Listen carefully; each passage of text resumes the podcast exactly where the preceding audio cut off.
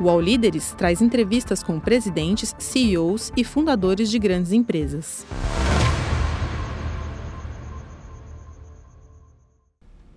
Olá, sejam bem-vindos a mais uma edição do All Líderes. Eu sou Mariana Desidério e o nosso convidado hoje é Germano Couy. Ele é presidente da Acer na América Latina. A Acer é uma empresa de tecnologia que produz itens como computadores e monitores. Ela foi fundada em 1976 em Taiwan. Em 2022, teve faturamento global de 9 bilhões de dólares. Germano, seja bem-vindo. Eu que agradeço, Mariana, a oportunidade. Armando, é, explica para quem está nos assistindo como que é a presença da Acer no Brasil. É, vocês têm produção aqui? Qual que é a relevância do mercado brasileiro para a empresa? Vamos lá. É, a gente tem uma produção local no Brasil. 95% de tudo que a Acer comercializa é produzido no Brasil. Nós temos uma produção muito grande de notebooks, uh, desktops, uh, notebooks para gaming.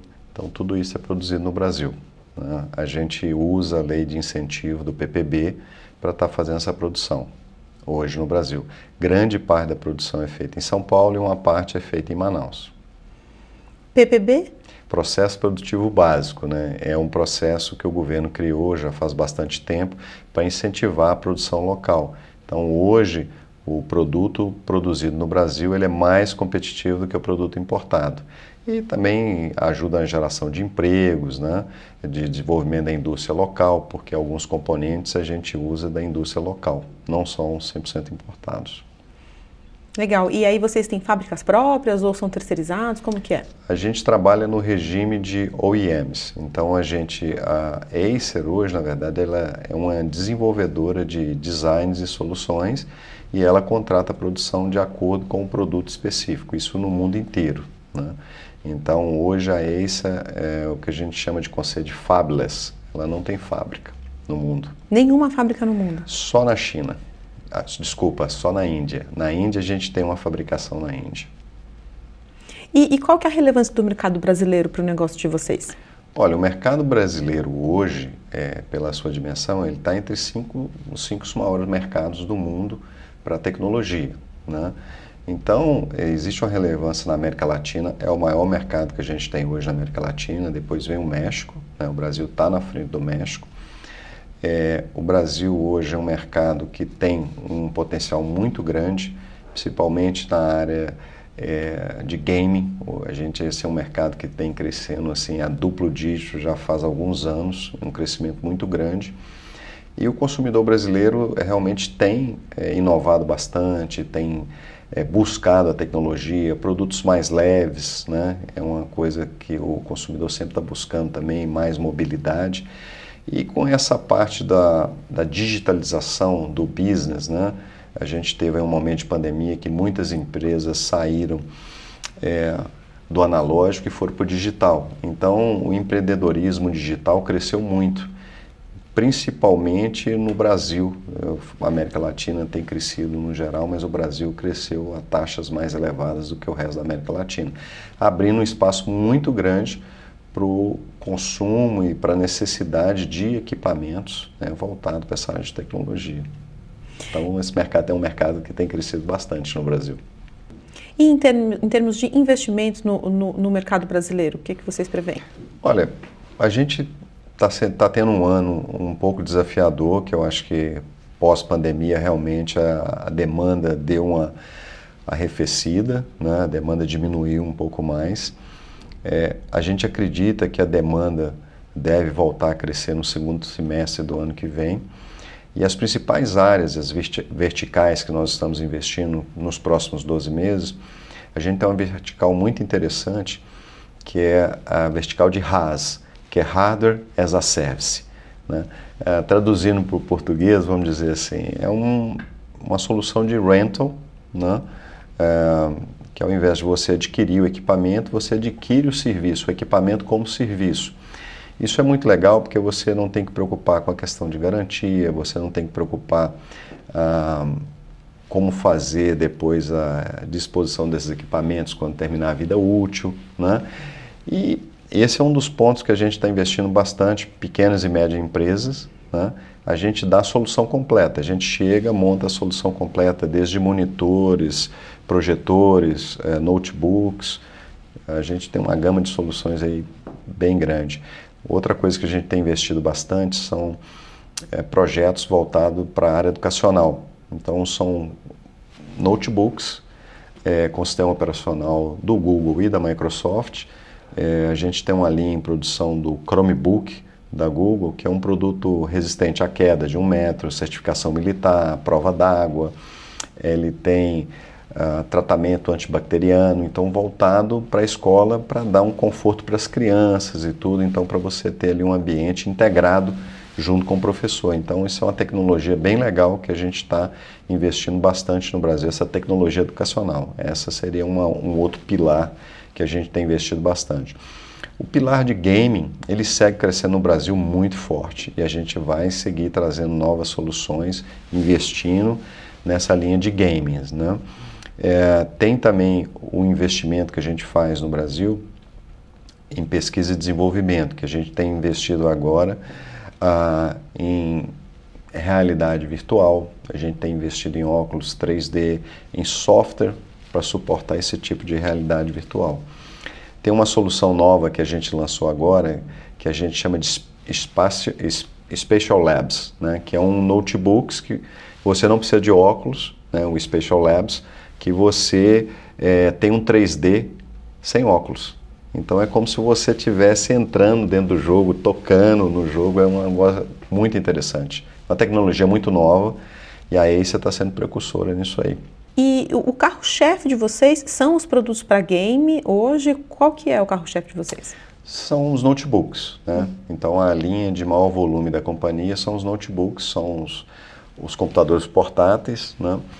E, e, a linha de mais destaque, onde que é esse é mais conhecida, são os computadores gaming. A gente ah, está na liderança desse mercado de game no Brasil há mais de três anos.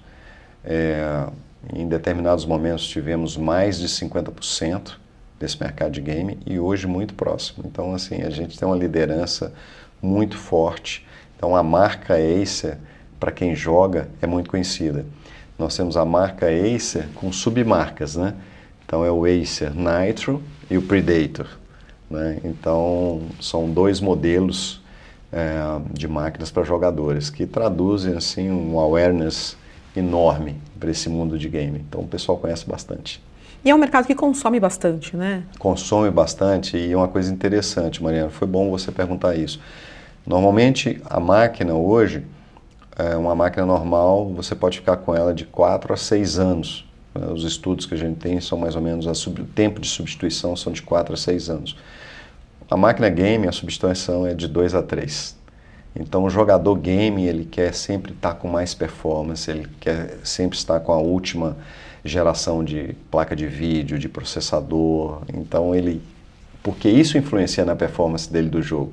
É como se fosse uma ferramenta de trabalho ali, né? À medida que os jogos vão evoluir no nível de detalhamento, de, de qualidade de imagem, você precisa também ter um equipamento que se adeque a isso. Então, é, esse mundo é fantástico, é muito legal esse mundo.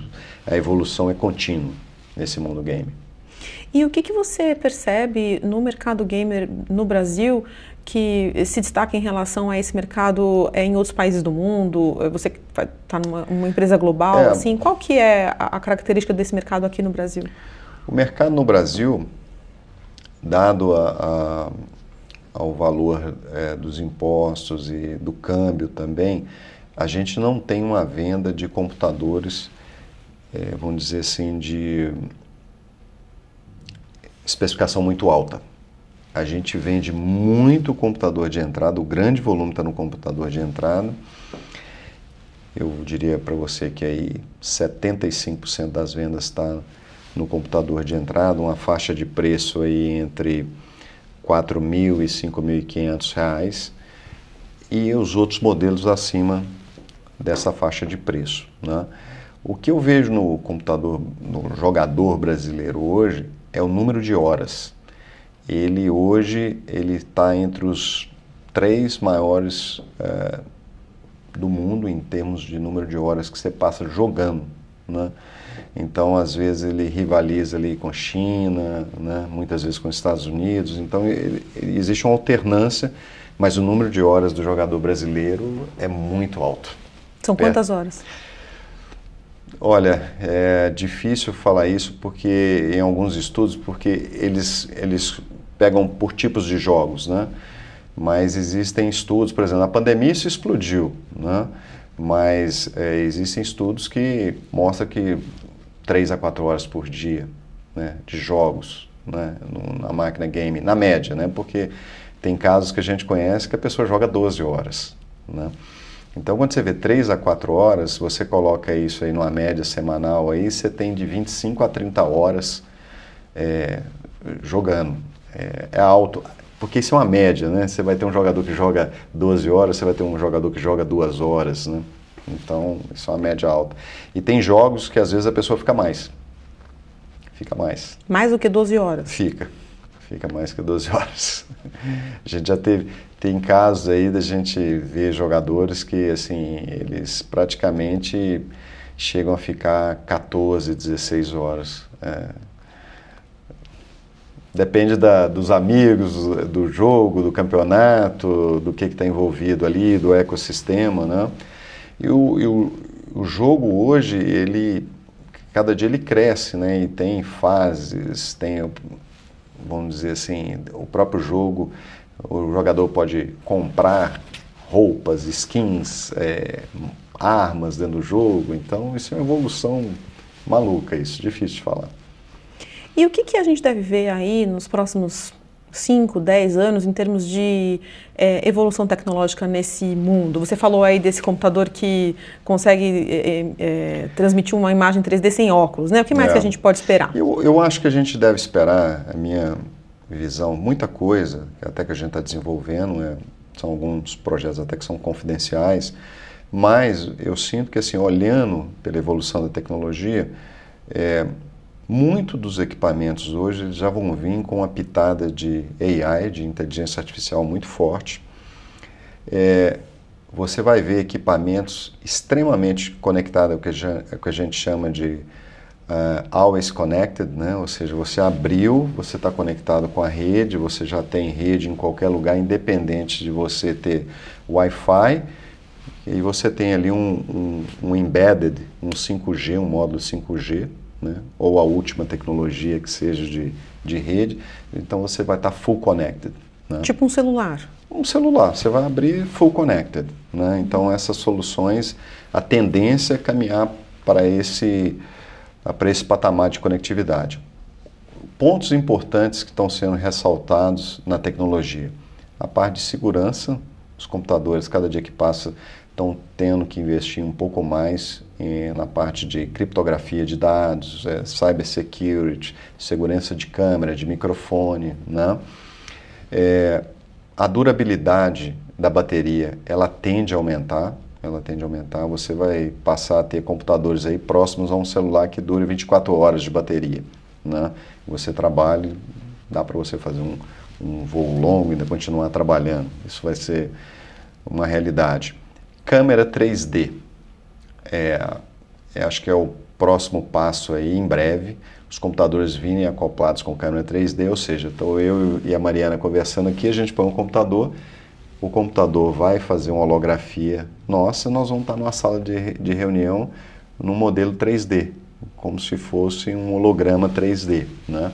Então, isso é a tendência, você começar a fazer reuniões é, por gesto, movimentando mais, fazendo, porque o, seu modelo 3D vai estar dentro da reunião. Então, você vai entrar em salas virtuais, é, não só de reuniões, de bate-papo. Hoje já tem esse conceito, eu acho que isso vai ser mais forte, tá? Ser mais forte porque à medida que a tecnologia evolui, a necessidade é, de hardware diminui também para isso. Então você vê uma, uma evolução do software e das câmeras para fazer esse tipo de varredura de 3D. Então isso vai ser um, um, outro ponto também que eu acho muito interessante, que a gente vai ter um próximo passo.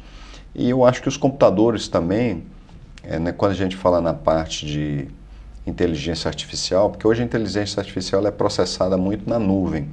Então ela vai ter uma parte que vai ser processada na própria máquina para diminuir e aumentar, diminuir o custo de processamento na nuvem, né?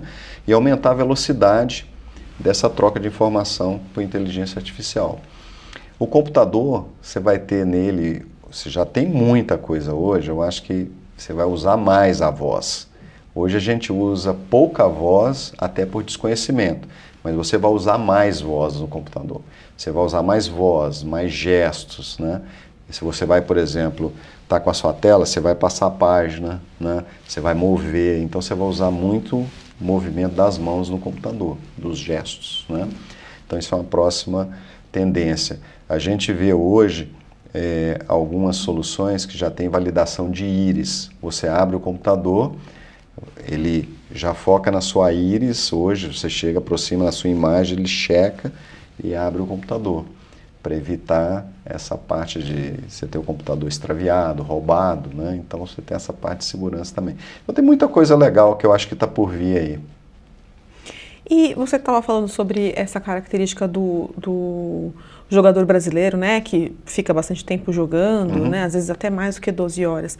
E como, como lidar com o, os riscos que isso traz? Porque a, a gente vê muito essa, a, a, preocupação, por exemplo, crianças e adolescentes que ficam mais suscetíveis e, é, enfim, às vezes passam horas jogando é, e, ao mesmo tempo, é um mercado em crescimento que movimenta a economia, mas tem esse, esse efeito colateral, digamos assim, né? Como que vocês lidam com isso? Como lidar com isso como sociedade? É, eu acho que assim, a gente sempre, o nosso produto sempre tem um indicativo, né, do número de horas, né, evitar uma exposição muito grande. Apesar de que hoje, o ecossistema que a gente vive, a sociedade que a gente vive hoje, a gente está exposto a um device por várias horas no dia. Ou é no formato do celular, ou é no notebook, ou é no videogame, ou é na televisão. Então, assim, essa exposição a esse excesso de, vamos colocar assim, uma certa radiação, uma certa é, luminosidade por parte da tela e movimento de teclado, né? Porque mão também você movimenta bastante. Dependendo do que você faz, você já tem essa exposição natural. Mas a gente sempre avisa de todos esses riscos, todos os produtos têm uma preocupação com isso. A gente chegou a lançar um energético para jogadores. Só que esse energético tinha uma composição extremamente saudável, com vitamina A e com uma outra vitamina que é muito usada na Europa e na Ásia, chamada lutein. O que, que o lutein é, se propõe a fazer? Ele melhora a qualidade da vista. Então, melhora, ou seja, a, a o seu campo visual, não te deixa tão cansado, recupera um pouco. Então, a gente lançou um energético com uma pegada mais natural também, até para o jogador. Né? Outras coisas que, que a gente tenta fazer com, com os jogadores? A gente tenta colocar nessa conscientização dos campeonatos e tudo mais, número de horas. Então, assim, isso a gente faz, mas é igual dirigir, né? Quando você vende um carro, você aconselha a pessoa a não dirigir um número X de horas. Então, vai muito também do nível e da disponibilidade de tempo do jogador, porque hoje a gente tem jogadores, é, vamos dizer assim, por hobby e jogadores profissionais. Então, hoje temos casos de alguns brasileiros de extremo sucesso como jogadores profissionais, que ganhando somas altíssimas aí jogando. Então, o, o, o problema, Mariana, é que ser jogador hoje também é uma profissão do futuro. Então, ou seja, você ser um jogador hoje uh, de um determinado jogo, você pode ganhar muito mais que o presidente de uma empresa. Então, assim, é também uma profissão do futuro. E qual que é a, recomendação de número de horas para o uso do equipamento de vocês? Olha, a gente aconselha não usar mais que duas horas. Né? Mas isso é uma coisa é, que, assim, você perguntar, oh, isso é baseado em determinado... Não, isso é baseado realmente até no bem-estar, né? Duas horas, a preocupação com, com o ser humano. Não é que o equipamento... O equipamento é para ficar ligado full time, um mês, jogando e tudo. Ele está preparado para isso. Mas a gente recomenda que não, não ultrapassar duas horas né, jogando. É essa é a sugestão que a gente dá, né? Quando a gente fala em conexão, já logo imagina uma roda de amigos, família, um crush novo. Mas aqui a conexão é ainda mais importante. É com você. Conexão Viva Bem convida grandes especialistas para abordar saúde e bem-estar de forma clara e descomplicada. Aqui não tem mediquês, não tem termo difícil, nada disso. Porque a gente quer te ver cada vez mais conectado com a sua saúde. Sabe aquelas crenças populares e mitos que vivem rodando por aí? Estão com os dias contados, porque o nosso time vai desmistificar a saúde para a gente de uma vez por todas. Ainda tem dicas dos especialistas e famosos compartilhando com a gente suas próprias experiências. Tudo isso para a gente ficar ainda mais conectado com a nossa saúde. Conexão Viva Bem, toda terça, no canal UOL. E, e, na sua visão, é, é, é eu estou entendendo que é um mercado que cresce muito, né?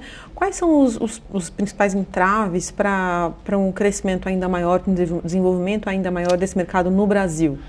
Eu acho que assim um ponto que a gente analisa muito no Brasil, o custo do equipamento ainda é caro. Custo do equipamento no Brasil ainda é caro. Tem uma diferença de preço ainda comparado com mercados mais maduros, como o mercado americano, o mercado europeu. Você tem uma diferença de preço aí considerável. Esse é um ponto. O outro ponto também que eu vejo é a própria renda né, da América Latina. Né? O equipamento gaming, apesar dele aqui ser um equipamento mais caro que outros países, nos outros países também não é um equipamento barato, né?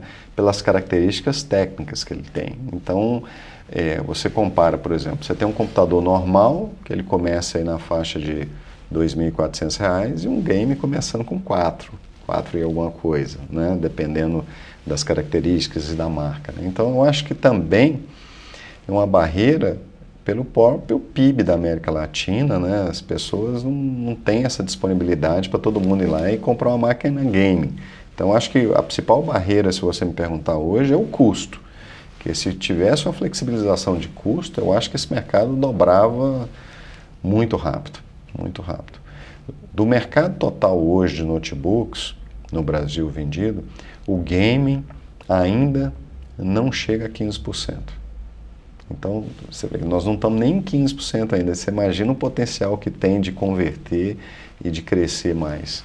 Agora, é muito interessante também que muita gente vê a máquina game para jogo. O que a gente tem visto é a utilização do game para outras áreas. Edição de imagens, a gente tem visto hoje o game muito na área de arquitetura, né, projetos que dependem de uma máquina com processamento ah, mais avançado, uma placa de vídeo é, mais evoluída, é, geração de imagens 3D. Então tem muitos escritórios e muitos estúdios que compram máquinas gaming para processar esse tipo de atividade. Então não é só o jogador. Se já, a gente chegou a fornecer várias soluções gaming para um escritório de arquitetura muito famoso aqui em São Paulo. A gente foi lá e montou tudo game. Então o escritório inteiro roda com máquinas gaming. Bem interessante. E, e, essa questão do custo ser maior no Brasil, é, qual é a explicação para isso? É imposto? Imposto. É, o Brasil hoje ele não tem uma, uma indústria hoje de semicondutor, né? então existe realmente logística. A logística, você tem que trazer peças normalmente da Ásia para montar aqui, mas eu acho que o principal ponto é o imposto, porque a maioria dos países hoje na América Latina não existe uma diferença e uma taxa de imposto tão alto que incentive, primeiro, a produção local e, segundo, a importação. Então, a maioria dos países não existe essa diferença entre produção local e importação.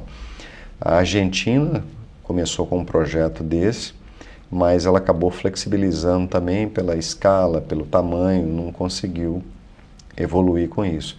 Então hoje eu vejo os impostos realmente é, que onera bastante a, a questão do PC hoje. E tem um ponto também que é o seguinte: como a gente tem essa vantagem para produzir localmente, é, existe muitas vezes um delay que a gente não consegue lançar o produto ao mesmo tempo no mundo inteiro porque a gente não consegue preparar a produção com tanta antecedência igual o lançamento mundial. Então o Brasil acaba que com esse processo produtivo, ele sempre está alguns meses atrás dos lançamentos mundiais pela produção local, pelo delay da produção da logística, de trazer os equipamentos, de preparar a produção, de é, iniciar o processo. Então, isso aí atrasa um pouco. E qual é a expectativa de vocês em relação a, por exemplo, a reforma tributária, que tem uma perspectiva? Eu acho que a gente, não só como executivo, acho que como é, contribuinte, né, todo mundo tem uma expectativa muito grande que a reforma tributária venha a aumentar aí essa, o ciclo né, de dinheiro no mercado, o poder de compra do consumidor. Né? Então, acho que isso seria importante para todo mundo. Se a reforma tributária é, balancear um pouco essa carga, né, porque alguns setores são mais altos, outros são menores, e tu tiver um, uma equiparação, isso vai ser bom para todo mundo. Vai ser bom, eu penso até mais como consumidor do que como executivo, como consumidor, porque o consumidor, dependendo é, da forma que for feita essa reforma, ele vai ter mais acesso a alguns produtos que hoje têm uma carga tributária elevada. E é, você comentou que a renda do brasileiro é baixa, né? E os produtos, é, os notebooks e os produtos para gamers não são produtos baratos, né? É, e recentemente o país tem aí discutido, é, levantou-se a possibilidade de é, diminuir ou até acabar com o parcelamento sem juros no cartão de crédito. Como que o, o, o seu mercado é, seria impactado por uma medida como essa, por exemplo? Eu acho que ele seria bastante impactado, porque hoje a gente vê é, como o game, a gente falou que é um valor agregado um pouco mais alto, o consumidor, na verdade, ele tem uma cultura de comprar esses equipamentos é, parcelados. Então, ele, normalmente ele tem um nível de parcelas aí é, que varia de 5 a 10 vezes né, nesses equipamentos. Tem alguns varejistas e tudo que tem com cartão próprio que estendem até 24 parcelas. Né? Então, o parcelamento para esses itens de valor agregado maior é, é ter um peso grande. Prejudicaria, então? Prejudicaria. Se é, passar a não ter o parcelamento, né? se passar a ter só uma compra direta, é, prejudicaria, que é uma cultura até dos Estados Unidos hoje. Hoje nos Estados Unidos você não vê um parcelamento, né? Se você chega na loja, você compra o produto, se você quiser parcelar, você tem que parcelar com a sua instituição do cartão de crédito. E acaba saindo o produto mais caro, fica difícil para o consumidor. Eu acho que um, um ponto importante é à medida que o consumidor enxerga o parcelamento num preço justo e numa parcela adequada, ele é, fica tentado a, a consumir. Né? Agora, se a gente passar a vender tudo sem parcelamento, né, eu acho que vários setores vão ser impactados. O, o de tecnologia, com certeza. O parcelamento é um ponto-chave para a gente.